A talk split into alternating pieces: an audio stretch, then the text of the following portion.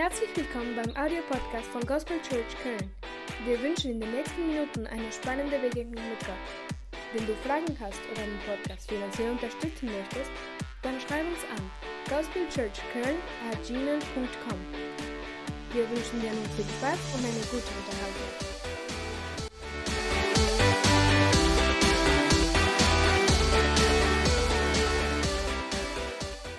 steht der Wahlkampf an.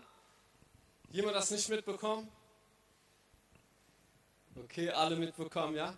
Und ich möchte euch ähm, zwei Sachen bitten, ja, für nächste Woche, okay. Und zwar erstens in einer Woche ist Bundestagswahl am Sonntag. Also wenn ihr über 18 Jahre alt seid, geht und wählt, ja. Eure Stimme ist wichtig, geht hin und geht wählen. Und wenn ihr sagt, okay, ja, aber ich weiß nicht, äh, wen ich wählen soll und so weiter, ähm, dann kannst du im Internet eingeben, äh, entweder Wahlomat oder es gibt auch etwas Gutes von Idea, das heißt Prophetomat. Und, ähm, und wir gehen einfach auf so auf christliche Fragen ein und ähm, die man dann beantworten muss, wo man dann am Ende sehen kann, welche Partei man vielleicht wählen sollte. Oder man kann sich einfach das Wahlprogramm von Leuten durchlesen und einfach schauen, mit dem, mit dem Geist, den Gott uns gegeben hat, schauen, welche ja, mit, mit welchen Wert, mit welchen Überzeugungen kann ich, kann ich als Christ eintreten? Und, und dann diese Partei einfach wählen gehen. Und das andere, betet diese Woche äh, für die Leute, die als, die als die Christen, die in der Politik unterwegs sind, ja, die, die Daniels, die Josefs und Esthers, die unterwegs sind und die Einfluss haben. Und lasst uns für diese Menschen beten, dass Gott äh, sie in Positionen bringt, in denen sie Einfluss haben können auf die Politiker, auf, die, auf, auf dieses Land. Amen. Okay, wer von euch ähm, hatte das Privileg, in einer Kinderkirche Zeit zu verbringen oder, oder in der Gemeinde aufzuwachsen? Okay, ein paar von euch. Das heißt, ihr habt wahrscheinlich auch eine Kinderbibel mal, mal zu sehen bekommen oder ein paar Bilder, wie, wie Jesus aussieht. Also zumindest haben die das einfach so gemalt, ob der wirklich so aussieht mit langen Haaren und so weiter. Weiß man nicht. Aber wenn man so die Kinderbibel liest, bei uns war das so, dann später, als ich in der Bibelschule war, waren einige Mitschüler dann ganz schockiert, als sie die Geschichten selber an der Bibel nachgelesen haben, dass manche Geschichten ja gar nicht so eins zu eins stimmen, wie sie das in der Kinderbibel gelesen haben. Und egal, ob man jetzt eine Kinderbibel gelesen hat ähm, oder ob man später zum Glauben gekommen ist und das so nicht mitbekommen hat, man hat ein bestimmtes Bild von Gott oder von, ähm, von Jesus oder von bestimmten Personen aus der Bibel. Und dieses Bild, was wir haben, ist nicht immer alles ganz richtig, genauso wie in der Kinderbibel. Und ich möchte heute mit euch eine Eigenschaft oder ein Bild, das wir von Jesus oft haben, äh, näher betrachten. Und zwar die Frage, äh, ob Jesus arm war. Weil was viele Christen glauben ist, Jesus war arm. Also als er 33 Jahre hier auf der Erde gelebt hat, da war er arm. Manche glauben sogar, dass er wie ein Obdachloser unterwegs war, ohne Wohnung, ohne nichts, nur mit seinen zwölf Jüngern und von einem übernatürlichen Wunder zum nächsten gelebt hat. Aber wenn man in die Bibel schaut, dann kann man sehen, das stimmt gar nicht so. Und so, wir werden heute einige Verse durchgehen und anschauen. Das ist eigentlich etwas, was ich normalerweise nicht mache, aber heute werden wir viele Verse uns anschauen. Und wenn du zwischendrin denkst, wow, äh, ich komme nicht mehr mit, heute sind es mir zu viele Verse, ist nicht so schlimm, weil es wird heute so wie ein Mosaikbild sein. Jeder Vers ist wie ein kleiner Stein und das Wichtige ist nicht, dass du am Ende alle Steine kennst, sondern dass du das Gesamtbild bekommen hast. Und so das Hauptargument, was die meisten äh, benutzen, um zu sagen, dass Jesus arm war, ist in, steht in 2. Korinther Kapitel 8, Vers 9. Und dort steht, ähm, klappt das Stefan oder nicht? Ja. Äh, dort steht, ihr wisst ja, woran sich die Gnade von Jesus Christus, unserem Herrn, gezeigt hat er, der reich war, wurde arm, damit ihr durch seine Armut reich werdet. Also hier steht, Jesus wurde arm und was bei den meisten dann direkt ankommt, ja, Jesus kam auf die Erde und als er auf die Erde kam, wurde er arm. Damit wir reich werden können, steht hier durch seine Armut. Aber wenn man nur schon die zweite Hälfte von dem Vers sieht, dann steht hier, dass wir durch seine Armut reich werden. Also wenn Jesus, wenn hier von der Armut gesprochen wird, die er auf der Erde hatte, dann macht das eigentlich nicht so viel Sinn, dass wir durch diese Armut jetzt reich werden. Und so, wenn man, in der, wenn man in, woanders weiter in der Bibel liest, dann muss man sehen, dass die Bibel hier nicht davon spricht, dass Jesus auf der Erde in seinem Leben arm wurde, sondern wo ganz anders, und zwar am Kreuz von Golgatha. In Galater 3, Vers 13 bis 14 steht, Christus nun hat uns vom Fluch des Gesetzes losgekauft, indem er an unserer Stelle den Fluch getragen hat. Denn so sagt die Schrift, verflucht ist jeder, der am Pfahl, also Kreuz, endet. Durch Jesus Christus bekommen jetzt also Menschen aus allen Völkern Anteil an dem Segen, den Gott Abraham zugesagt hatte. Aufgrund des Glaubens wir, erhalten wir den Geist, den Gott versprochen hat. Also hier sagt Paulus, ja, Jesus ist am Kreuz zum Fluch geworden. Am Kreuz hat er den, den Fluch des Gesetzes, er hat den, den Fluch der Sünde auf sich genommen. Und dort am Kreuz hat er uns davon losgekauft und stattdessen empfangen wir jetzt das Segen. Und es gibt noch ganz viele andere Bibelstellen, wo das, ähm, wo das geschrieben steht, erklärt wird, dass es der Zeitpunkt war am Kreuz, wo Jesus arm wurde, wo er unsere Armut, wo er unsere Sünde, wo all das auf sich genommen hat, damit wir jetzt äh, reich sein können, dass wir frei von Sünde leben können, dass wir frei von, von der Sklaverei werden. Das heißt, Jesus wurde nicht arm, als er auf die Erde kam, sondern Jesus wurde arm, als er am Kreuz für uns gestorben ist. Amen. Und viele sagen dann, und, und das ist mein erster Punkt, äh, viele sagen, ja, ähm, ne, Jesus war doch im, ist doch im Stall geboren worden. Und das ist schon, wo, die, wo bei den meisten das schon anfängt, dieses Bild, dass Jesus arm war. Aber, und wir werden uns diesen Vers äh, sparen, weil ich so, so viele andere habe, aber dort in Matthäus 2, wo berichtet wird, dass Jesus im Stall geboren wurde, wenn man da genauer liest, dann sieht man, Jesus nicht im Stall geboren, weil seine Eltern arm waren, sondern weil es keinen Platz gab. Und deshalb haben sie im Stall, äh, wurde im Stall geboren, nicht weil sie kein Geld hatten. Und wir leben, lesen dann davon, dass so drei Männer kommen und sie, sie suchen den König, der geboren werden soll, und sie bringen drei Geschenke mit. Und man kann sich vorstellen, die haben wirklich, sie sind so weit gereist, haben geglaubt, dass wirklich ein König geboren wird. Also haben sie ein Geschenk, Geschenke für einen König mitgebracht. Sie haben keinen Teddybär mitgebracht, sondern Myrrhe, Weihrauch und Gold. Und ich habe mal ein bisschen recherchiert ähm, und um einfach zu sehen, was war das eigentlich wert, diese Geschenke, die, die Jesus hier bekommen hat. Und man kann keine ganz genaue Rechnung machen oder das ganz genau feststellen, aber einen ungefähren Wert kann man her herausbekommen. Und zwar hat jemand gesagt, ähm, dass diese Mühre ungefähr umgerechnet auf heute 1500 Euro wert war, der Weihrauch 400 Euro und das Gold 115.000 Euro. Das sind ungefähr 117.000 Euro insgesamt, ja. Und vielleicht ist es 10, 20.000 weniger oder mehr, aber man kann diesen Wert nicht genau herausfinden. Aber auf jeden Fall sicher ist, es war wirklich ein dickes Geschenk. Ein Geschenk für einen König. Und so, Jesus ist ziemlich gut in sein Leben gestartet als König und ähm, man kann davon ausgehen, dass Josef und Maria, die dann, die dann ziemlich bald nach Ägypten geflüchtet sind, die Flüchtlinge für eine Zeit waren, dass sie in dieser Zeit auch von diesen Geschenken, die sie bekommen hatten, leben konnten. Zweitens möchte ich mit euch äh, lesen in Lukas Kapitel 8, Vers 1 bis 3. Und wenn ihr eine Bibel dabei habt, könnt ihr das gerne auch mit aufschlagen.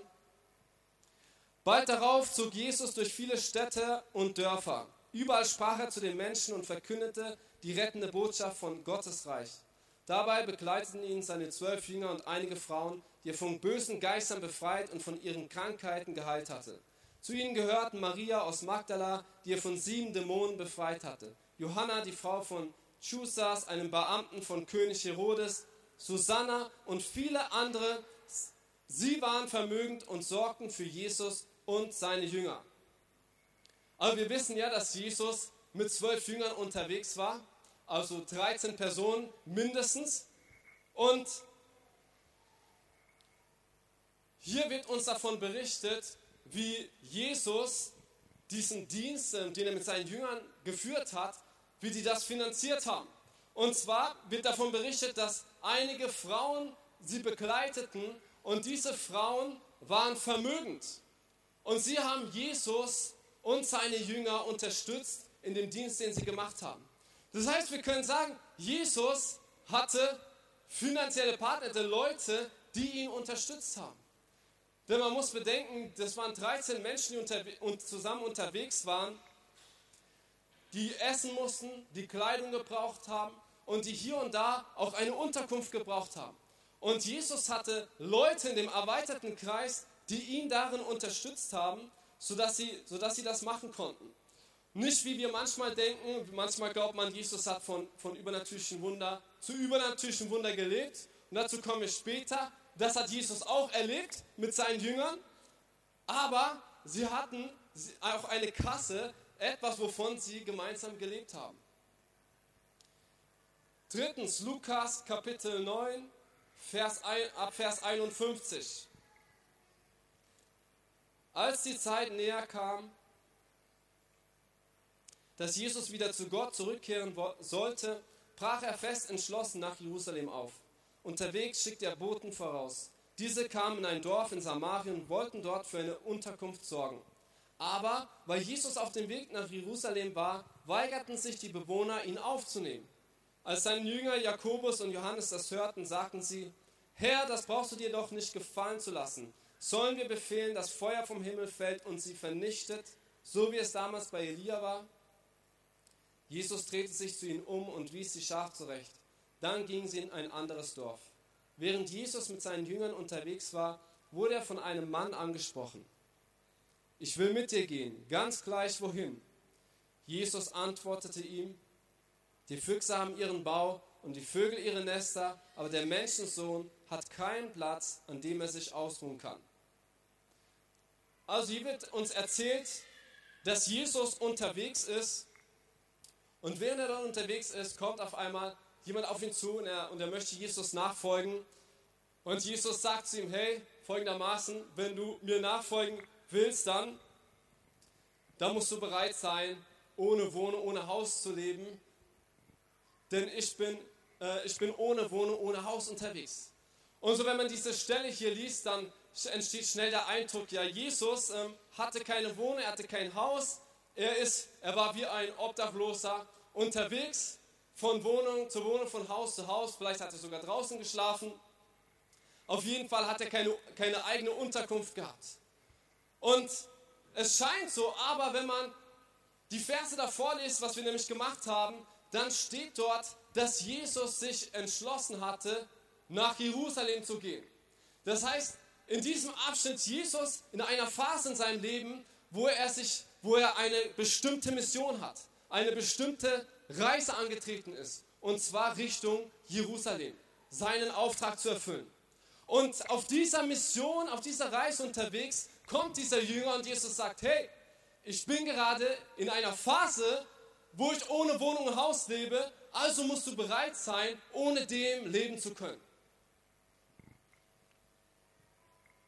Ist nicht, was Jesus sagt ähm, hier folgendermaßen, wenn ihr mein Jünger sein wollt, dann, dann müsst ihr ohne Wohnung und Haus leben. Nein, was er dem Jünger sagte, ist, er soll bereit sein. In dieser Phase muss er bereit sein, ohne dem leben zu können. Und tatsächlich kann man in anderen Stellen sogar davon lesen, dass Jesus wirklich eine eigene Unterkunft hatte. In Matthäus 4, Vers 12 und 13 steht, als Jesus hörte, dass Johannes gefangen genommen worden war, zog er sich nach Galiläa zurück Allerdings blieb er nicht in Nazareth, sondern wohnte von da an in Kapharnaum, einer Stadt am See im Gebiet von Zebulon und Naphtali. Und Matthäus 9, Vers 1, Jesus stieg ins Boot, fuhr über den See und kehrte in die Stadt zurück, in der er wohnte. Also in diesem einen Vers, man kann sehen, Jesus, es gab eine Phase in Jesus sein Leben, da hat er eine Unterkunft gehabt. Und es war eine Unterkunft sogar in der Nähe vom See. Also gar nicht so schlecht, wie Jesus gewohnt hat. Nicht so, wie manchmal ähm, unser Bild ist oder uns, uns der Eindruck kommt, wenn wir diesen Vers lesen. Äh, viertens, Matthäus Kapitel 17, Vers 24 bis 27.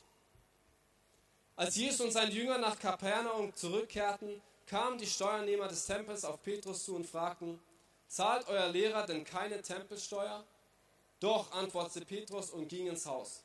Noch bevor er etwas von dem Vorfall erzählen konnte, fragte Jesus ihn, was meinst du, Simon? Von wem fordern die Könige dieser Erde Abgaben und Steuern? Von ihren eigenen Söhnen oder von ihren Untertanen? Von den Untertanen antwortete Petrus. Jesus erwiderte, dann sind die eigenen Söhne also davon befreit. Doch wir wollen ihnen keinen Anlass geben, sich über uns zu ärgern. Darum geh an den See und wirf die Angel aus. Dem ersten Fisch, den du fängst, öffne das Maul. Du wirst darin genau die Münze finden, die du für deine und meine Abgaben brauchst. Bezahle damit die Tempelsteuer. Hier wird Petrus ähm, angesprochen von jemandem, ob, ob er oder Jesus, sein Meister, eigentlich die Tempelsteuer zahlt. Und obwohl Jesus erklärt, dass sie das eigentlich nicht machen müssten, sagt er, wir wollen ihnen keinen Anstoß geben. Deshalb geh zu dem, zu dem Wasser und geh fischen und den ersten Fisch, den du fängst, dort wirst du eine, eine Münze im Mund finden. Und das ist genau, was ähm, Petrus auch gefunden hat dort. Das heißt, wenn es nötig war, dann war Jesus in der Lage, sich selber übernatürlich zu versorgen und andere Menschen. Also in diesem Fall war das auch Petrus seine Steuer, aber auch in anderen Geschichten können wir davon lesen, wie von der Speisung der 5000, wie Jesus nicht nur für sich und seine zwölf Jünger, sondern für Tausende von Menschen in der Lage war, sie zu versorgen. Also Jesus, wenn es darauf ankam, war er in der Lage, übernatürliche Wunder auch zu wirken. Fünftens, Johannes Kapitel 13, Vers 27 bis 29. Sobald Judas das Boot genommen hatte, bekam Satan ihn ganz in seine Gewalt. Beeile dich und erledige bald, was du tun willst, forderte Jesus ihn auf. Manche dachten, Jesus hätte Judas hinausgeschickt, um alles Nötige für das Fest einzukaufen oder den Armen etwas zu geben. Denn Judas verwaltete das Geld von Jesus und seinen Jüngern. Nachdem Judas das Brot genommen hatte, eilte er hinaus. Es war Nacht. In dieser Geschichte, da geht, da geht es um das Abendmahl, ist kurz bevor Jesus verraten wird und dann ans Kreuz äh, geht. Und dort sagt er zu Judas, hey Judas, ähm, erledige das, was du zu tun hast. Und als er das sagt, geht Judas raus und die anderen Jünger denken, ja, wahrscheinlich ähm, muss er etwas für das Fest einkaufen oder den Armen etwas geben. Also wenn man das hier liest, ähm, dann muss, man, muss einem klar werden, dass es eine, wohl eine Gewohnheit für die Jünger war oder für Judas war, etwas einzukaufen, Essen, Sachen für sie einzukaufen und auch den, die Armen finanziell zu unterstützen. Ansonsten, wenn Jesus gesagt hatte, hey, ähm, tu das was, seine, was du zu tun hast. Sonst hätten sie das nicht hineininterpretiert, wenn das nicht ihre Gewohnheit gewesen wäre. Sechstens, und das ist die letzte Bibelstelle, die wir lesen werden, ist Johannes 12, Vers 1 bis 8. Sechs Tage vor Beginn des Passafestes kam Jesus wieder nach Bethanien, wo er Lazarus von den Toten auferweckt hatte. Jesus zu Ehren hatte man dort ein Festmahl vorbereitet. Martha half beim Bedienen, während Lazarus unter den Gästen war, die mit Jesus aßen. Dann nahm Maria ein Fläschchen mit reinem, kostbaren Nadenöl, goss es über die Füße von Jesus und trocknete sie mit ihrem Haar. Der Duft des Öls erfüllte das ganze Haus. Aber einer von seinen Jüngern, Judas Iskariot, den später verriet, meinte entrüstet, das Öl hätte man besser für 300 Silberstücke verkauft und das Geld den Armen gegeben. In Wirklichkeit ging es ihm aber nicht um die Armen, sondern um das Geld. Er verwaltete die gemeinsame Kasse und hatte schon oft etwas für sich selbst daraus genommen. Jesus erwiderte, lass sie. Maria hat damit nur die Salbung für mein Begräbnis vorweggenommen. Arme, die eure Hilfe nötig haben, wird es immer geben. Ich dagegen bin nicht mehr lange bei euch. Hier kommt eine, eine Frau, Maria, kommt hier zu Jesus, und zwar nicht die Mutter von, von Jesus, eine andere Maria, und sie gießt ein ganz teures Öl über seine Füße und trocknet es danach mit, mit, mit ihren Haaren ab. Und Judas ist schockiert davon. Und nicht nur Judas, es gibt Parallelstellen, da können wir davon lesen, dass die Gäste und auch die anderen Jünger davon schockiert waren, was Maria dort tat. Denn er sagt, das war doch, ist doch sehr teuer, das ist doch 300 Silberstücke wert. Und 300 Silberstücke waren damals ein Jahresgehalt. Heißt, wenn wir das mal auf heute ungefähr umrechnen, sind das 30.000 Euro.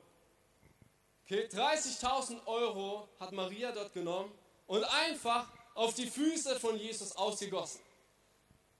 Ja, das wäre vielleicht ähm, so wie ähm, wenn jemand einem anderen in der Gemeinde oder vielleicht ein Leiter in der Gemeinde einen neuen Mercedes schenkt. Da würden die einen oder anderen auch aufspringen und sagen, hey, diese 30.000 Euro hätten wir benutzen können für dieses und jenes Projekt. Wir hätten damit Obdachlosen dienen können, wir hätten die Räumlichkeiten zahlen können, wir hätten noch jemand anstellen können und so weiter. Und genauso schockiert waren die Jünger und ganz besonders Judas hier, weil sie waren, hatten etwas noch nicht ganz verstanden. Sie waren in einer Gesetzlichkeit noch gefangen. Sie haben gedacht, dieses Geld hätten wir für den Dienst, für die Arbeit verwenden können. Aber was sie nicht verstanden hatten, war, was diese Frau verstanden hatte, dass Jesus der König der Könige ist. Dass er Herr über Himmel und Erde ist. Dass er der König der Herrlichkeit ist. Der Herr der Herrscher, der Schöpfer der Erde. Und deshalb hat Jesus nicht gesagt, ey, also, nee, komm, das muss nicht sein, 30.000 Euro, Deswegen konnte Jesus das dankbar annehmen, weil er wusste, hey, ich bin der König der Könige. Und 30.000, das ist äh, im Vergleich zu meinem Wert ist das nichts. Und deshalb konnte Jesus einfach die, diese Gesetzlichkeit von seinen Jüngern einfach äh, ganz einfach entgegenkommen. Weil er wusste seinen Wert. Und wir lesen das in der Bibel, Jesus, wo Jesus herkommt, da gibt es einen Palast oder eine ganze Stadt. Die Stadt Jerusalem, die himmlische Jerusalem. Das siehst, kann man oft bei 21 lesen und da lesen wir, dass diese ganze Stadt aus Gold ist, aus Gold, das so klar wie Glas ist. Die Mauern, die verziert sind mit den teuersten Edelsteinen. Zu Jesus war sich dieses Verhältnis bewusst und er hatte kein Armutsdenken, wie seine Jünger in diesem Fall, weil er wusste, woher er kommt und wo er aufgewachsen ist.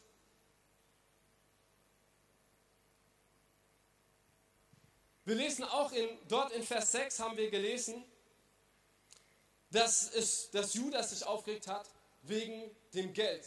Also er hat zwar gesagt, es geht ihm um die Armen, um das nächste Projekt, aber eigentlich ging es ihm darum, dass er davor auch etwas davon haben wollte, weil er regelmäßig etwas aus der Kasse herausgenommen hat.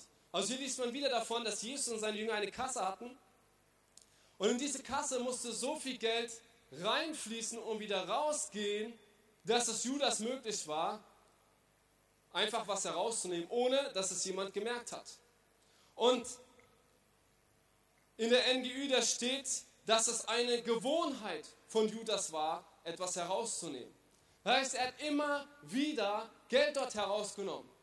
Und das, das bedeutet, das Geld, was Jesus und seine Jünger hatten, das waren nicht nur ein paar Euro. Ansonsten hätte Judas nicht diese Gewohnheit haben können, immer wieder Geld daraus zu klauen. Und in Vers 8 haben wir dann gelesen, dass Jesus sagte, ich, äh, ich bin nicht immer bei euch, aber die Armen, die werdet ihr immer haben. Das bedeutet, was Jesus hier sagt, ist, er hat sich nicht äh, mit den Armen identifiziert. Also er hat nicht, seine Identität war nicht, ich bin arm. Jesus hat sich nicht als ein Armer gesehen, sondern er hat einen klaren Unterschied darin gesehen. Er hat gesagt, die Armen habt ihr immer bei euch, mich aber nicht. Ja, Jesus hat den Armen gedient und er hatte Mitgefühl mit ihnen, er hat ihnen geholfen, aber er hat sich nicht mit den Armen identifiziert. Er hatte nicht äh, dieses Armutsdenken oder diese Einstellung, die die armen Menschen hatten. Er hatte eine königliche Identität. Er hat sich als König gesehen, nicht als, als ein armer Bettler. Und so, wenn wir, wenn wir das mal zusammenfassen, all die Punkte, die ich genannt habe, sind acht, insgesamt acht Punkte, ich, werde ich euch noch mal, das nochmal kurz ähm, aufzählen. Und zwar erstens, als Kind empfing Jesus Geschenke von Gold, Myrrhe und Weihrauch, die sehr teuer waren. Zweitens, Jesus hatte viele Partner, die kontinuierlich und treu seinen Dienst finanziell unterstützten. Drittens, die Bibel deutet an, dass Jesus ein Haus oder Unterkunft hatte. Viertens, wenn es nötig war, wirkte Gottes übernatürliche Kraft durch Jesus, um seine Nöte und die der Menschen zu stillen. Fünftens, die Bibel deutet an, dass der Dienst von Jesus so gesegnet war, dass sie regelmäßig Arme finanziell unterstützen konnten. Sechstens, Jesus hatte kein Armutsdenken, er empfing das teure Parfüm. Siebtens, die Dienstkasse von Jesus hatte so viel Einkommen, dass der Schatzmeister regelmäßig Geld klauen konnte. Und achtens, Jesus unterschied sich selbst von den Armen. Wer von euch ähm, hat heute, und wir sind noch nicht zu Ende, keine Angst, es geht noch länger. Wer von euch hat heute jetzt schon gesagt, wow, ähm, ich habe etwas Neues über Jesus gelernt, etwas, was ich davor anders, ein anderes Bild von Jesus hatte. Okay, sehr gut. Sehr gut. Die anderen, die sind einfach noch ein bisschen weiter anscheinend. Oder zu schüchtern, sich zu melden. Also, was ich heute nicht sagen möchte, ist, dass Jesus ja richtig ähm, super reich war, ein Porsche gefahren ist, eine dicke Villa am See hatte. Das ist nicht, was ich sagen möchte heute. Ich glaube, da kann man auf der anderen Seite herunterfallen. Aber Jesus war kein armer Bettler. Jesus war nicht arm, er hatte kein Armutsdenken, er hat sich nicht mit der Arm identifiziert. Jesus war innerlich reich gesegnet. Und auch äußerlich war Jesus gesegnet. So sehr, dass er, dass er andere, für andere ein Segen sein konnte. Und vielleicht fragst du dich, also okay, wieso ist das jetzt so wichtig, ob Jesus arm war oder reich war? Ich meine, vielleicht hätten wir uns in der Kinderkirche darüber unterhalten sollen. Wieso ist das so wichtig? Wieso muss man e-, extra sich die Zeit herausnehmen, darüber zu predigen? Folgendes, wenn du glaubst, dass Jesus arm war, dann wirst du höchstwahrscheinlich auch glauben, dass um wirklich geistig zu sein, muss ich arm sein. Weil schließlich war ja Jesus arm und das habe ich das Bild von Jesus und Jesus war sehr geistig. Also wenn ich geistig sein möchte, dann muss ich arm bleiben. Das bedeutet zum Beispiel, wenn ich Ressourcen bekomme, wenn Gott mich segnet mit Finanzen, mit Geld, weil ich treu war mit meinen Talenten, weil ich ähm, treu in meinem Job war oder was auch immer oder Gunst habe mit irgendjemandem. Was ich dann mache oft ist, okay, ähm, ich bekomme das Geld und ich gebe es wieder weg. Weil arm sein ist ja geistig. Also kann ich nicht das, was Gott mir gibt, für mich behalten, sondern ich muss es direkt wieder weggeben. Ich kann auch nicht das Geld ähm, sparen oder irgendwie sinnvoll investieren, dass vielleicht mein Geld Geld macht und ich noch mehr Geld habe, um mehr zu investieren, sondern ich gebe immer alles wieder weg und bleibe eigentlich ständig bankrott, weil ich mich selber ruiniere. Weil ich glaube, dass das geistig wäre, arm zu bleiben, mit wenig Geld zu bleiben, kein Geld auf meinem Konto zu haben. Es kann auch bedeuten, dass ich ähm, dieses Denken dann habe, also ich kann keinen Job machen, wo ich richtig viel Geld verdiene. Und vor allem kann ich kann auch keinen Job anstreben, nur um viel Geld zu verdienen. Weil das wäre ja ungeistig, das wäre eine Sünde. Ich wäre ja dann nicht wie Jesus. Und deshalb nehme ich dann vielleicht einen Job, wo ich nicht so viel Geld verdiene oder strebe ein Studium oder eine Ausbildung an, wo ich nicht viel Geld verdienen werde, weil ich glaube, dass das geistig ist. Obwohl vielleicht Gott mir eine Gabe geschenkt hat, Geld zu kreieren. Und es löst auch das Denken aus, dass es geistig ist, von Wunder zu Wunder zu leben. Weil das eine Argument ist ja jetzt schon mal weg, dass Jesus von Wunder zu Wunder gelebt hat, das stimmt so nicht. Jesus hatte Leute, die ihn unterstützt haben. Das heißt, Jesus hat nicht nur von übernatürlichen Wunder zu übernatürlichen Wunder wie ein Geist so gelebt, ja, sondern er hatte Leute, die ihn unterstützt haben. Das heißt, wenn Jesus nicht von Wunder zu Wunder gelebt hat, dann musst auch du nicht von Wunder zu Wunder leben. Und dann sagen manche, ja, okay, aber guck mal, die Israeliten, ja, die haben auch von Wunder zu Wunder gelebt. Ja, die Israeliten haben 40 Jahre von Wunder zu Wunder gelebt und das war eine Wüstenzeit. Amen. So, eigentlich, die Israeliten, ich habe es jetzt leider nicht mehr nachgeschaut, aber ungefähr drei Jahre oder weniger hätten sie eigentlich in der Wüste unterwegs sein müssen. Dann hatte Gott gesagt, okay, ihr könnt ins verheißene Land, hier, Botschafter geht, kundschaftet das, ihr könnt das einnehmen. Und die Israeliten haben gesagt, ah nein, nein, du bist, kannst es, das kann nichts Gutes sein, das verheißene Land, wir werden dort sterben, werden uns umbringen und so weiter. So, eigentlich hätten die Israeliten nur drei Jahre von Wunder zu Wunder leben müssen. Und wir lesen auch von den Israeliten, dass Gottes Absicht es nicht war, dass sie in der Wüste bleiben. Das heißt, dass sie ihr Leben lang von Wunder zu Wunder leben. Sondern seine Absicht in der Wüste, eigentlich weniger als drei Jahre lang war eigentlich seine Absicht, war, ihr Herz zu reinigen. So dass ihr Herz zu reinigen davon, dass sie zum Beispiel, dass das Geld oder die, die Versorgung ein, ein Gott ist. Das ist die Sicherheit, dass sie an Sicherheit oder an Trost hängt. Die Dinge, über die, die wir in im, den vergangenen Monaten gesprochen hatten. Und Jesus wollte sie davon reinigen, dass diese Sachen, dass solche materiellen Sachen ihr Gott ist, damit, wenn sie in das verheißene Land kommen und in Überfluss leben, dass der Segen nicht zu ihrem Gott wird sondern dass Gott ihr Gott bleibt inmitten von Überfluss. Das heißt, Gottes Absicht ist nicht für uns, von Wunder zu Wunder zu Wunder zu Wunder zu leben. Ja, es kann eine Phase in deinem Leben geben, wo du darauf angewiesen sein wirst, dass Gott von Wunder zu Wunder zu Wunder dich versorgt. Weil du vielleicht in dieser Phase bist, wo Gott etwas in dein Herzen tun möchte. Wo Gott Gott in dein Leben werden möchte, wo er Götzen aus deinem Herzen herausreißen möchte. Aber wenn du über Jahre, über Jahre, über Jahre, über Jahre von Wunder zu Wunder lebst, dann lebst du vielleicht unnötig lang in der Wüste. Weil ich glaube, das größte Wunder, was Gott in dein Leben machen möchte, ist, dass du innerlich so reich wirst, dass äußerlich du ständig gesegnet bist. Dass du innerlich so reich wirst, dass dein innerer Reichtum äußeren Reichtum kreiert. Und du, und du immer genug hast, im Überfluss.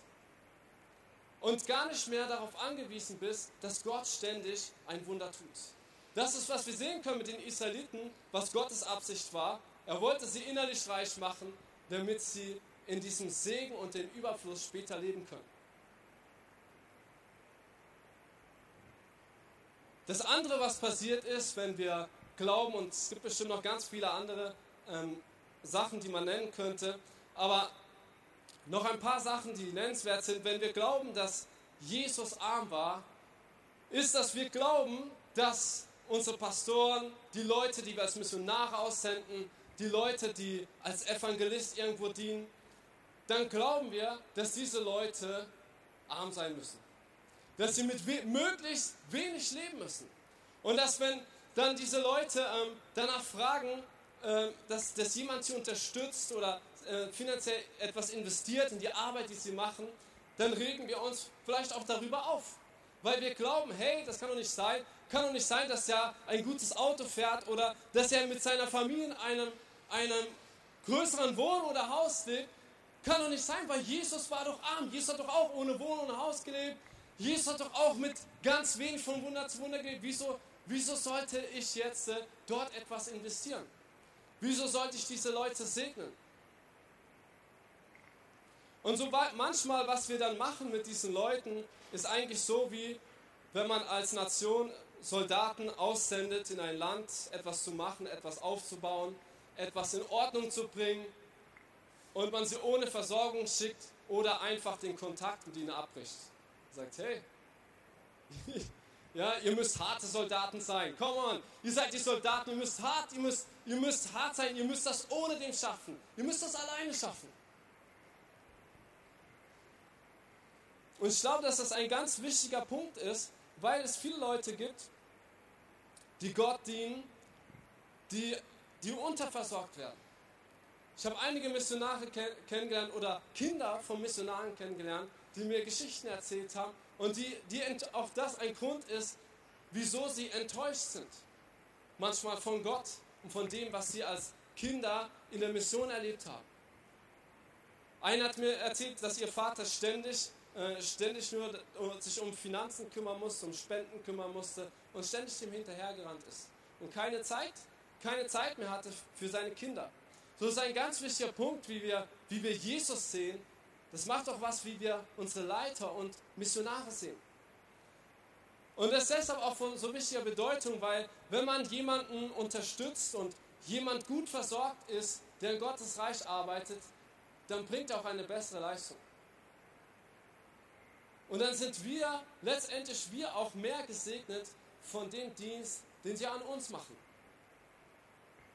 Und der letzte Punkt ist, dass die Gemeinde armselig bleibt.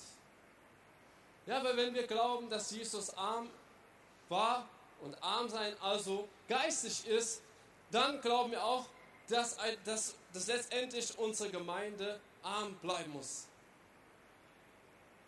Und wer weiß, als eine Gemeinde, die arm ist, kann man die Welt nicht verändern.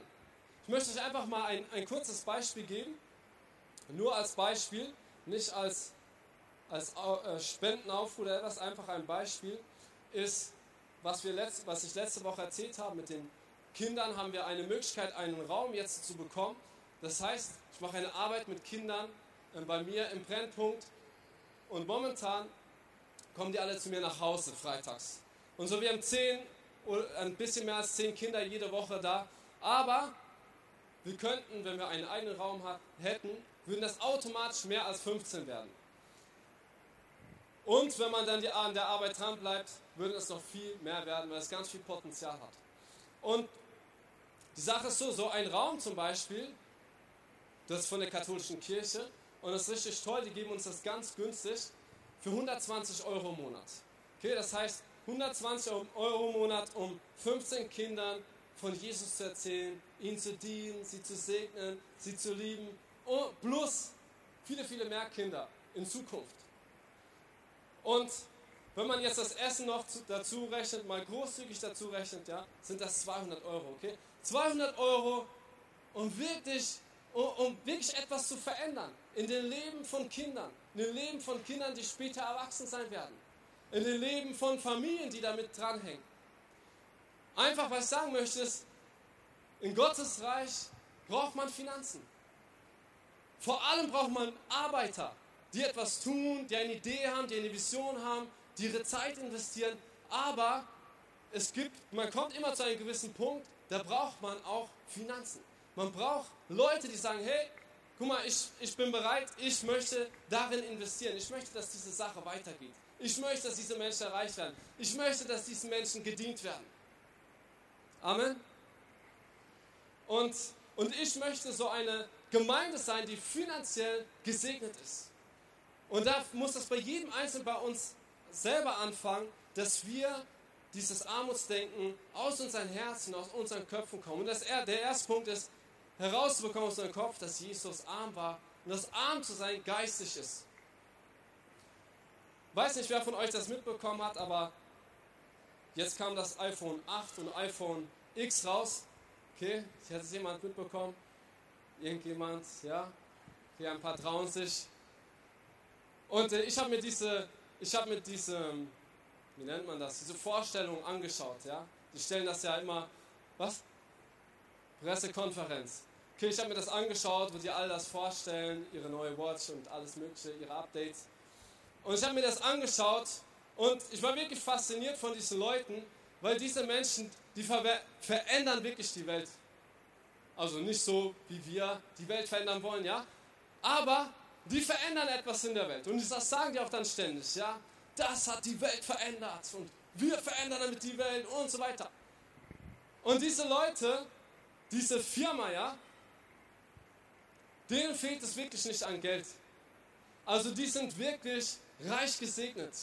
Und sie haben zum Beispiel gezeigt, dass sie jetzt solche ähm, in verschiedenen Ländern, in, in, großen Städten, dass sie so neue Shops eröffnen. Das waren keine Shops, sondern so richtig große Plätze, wo Leute sich treffen können, wo Ingenieure sich treffen können und zusammenarbeiten können, neue Ideen kreieren können und so weiter. Und die haben die teuersten Gebäude dort aufgekauft und renoviert. Und was da einfach rüberkommt, ist, ja, die, die können machen, was sie wollen, die machen aber nicht, sie geben nicht einfach so ihr Geld aus, sie geben ihr Geld so aus, dass es sie weiterbringt, dass es wirklich etwas verändert und ihr Unternehmen weiterbringt. Und sie haben nur diese Möglichkeit, so strategisch zu sein und, und strategischen Städten solche Dinge zu machen, weil sie so sehr gesegnet sind. Und ich denke, das, das muss auch unsere Vision als Gemeinde sein, dass wir so gesegnet sind, dass wir so ähm, gut finanziell dastehen, dass wir sagen können, hey, wo wollen wir die, Leu die Welt verändern? Wo wollen wir 50 neue Gemeinden gründen? Okay, dieses Land, dieses Land, dieses Land, dieses Land, dieses Land. Okay, hier kaufen wir dieses Gebäude, dort, dort, dort. Und wir fangen überall neue Gemeinden an. Amen. Zu diesem Punkt, ich möchte dahin kommen, dass wir so gesegnet sind, dass wir sagen, hey, alles ist möglich. Wir, wir müssen nur entscheiden, was wir machen wollen mit dem, was wir haben. Lass uns gemeinsam aufstehen.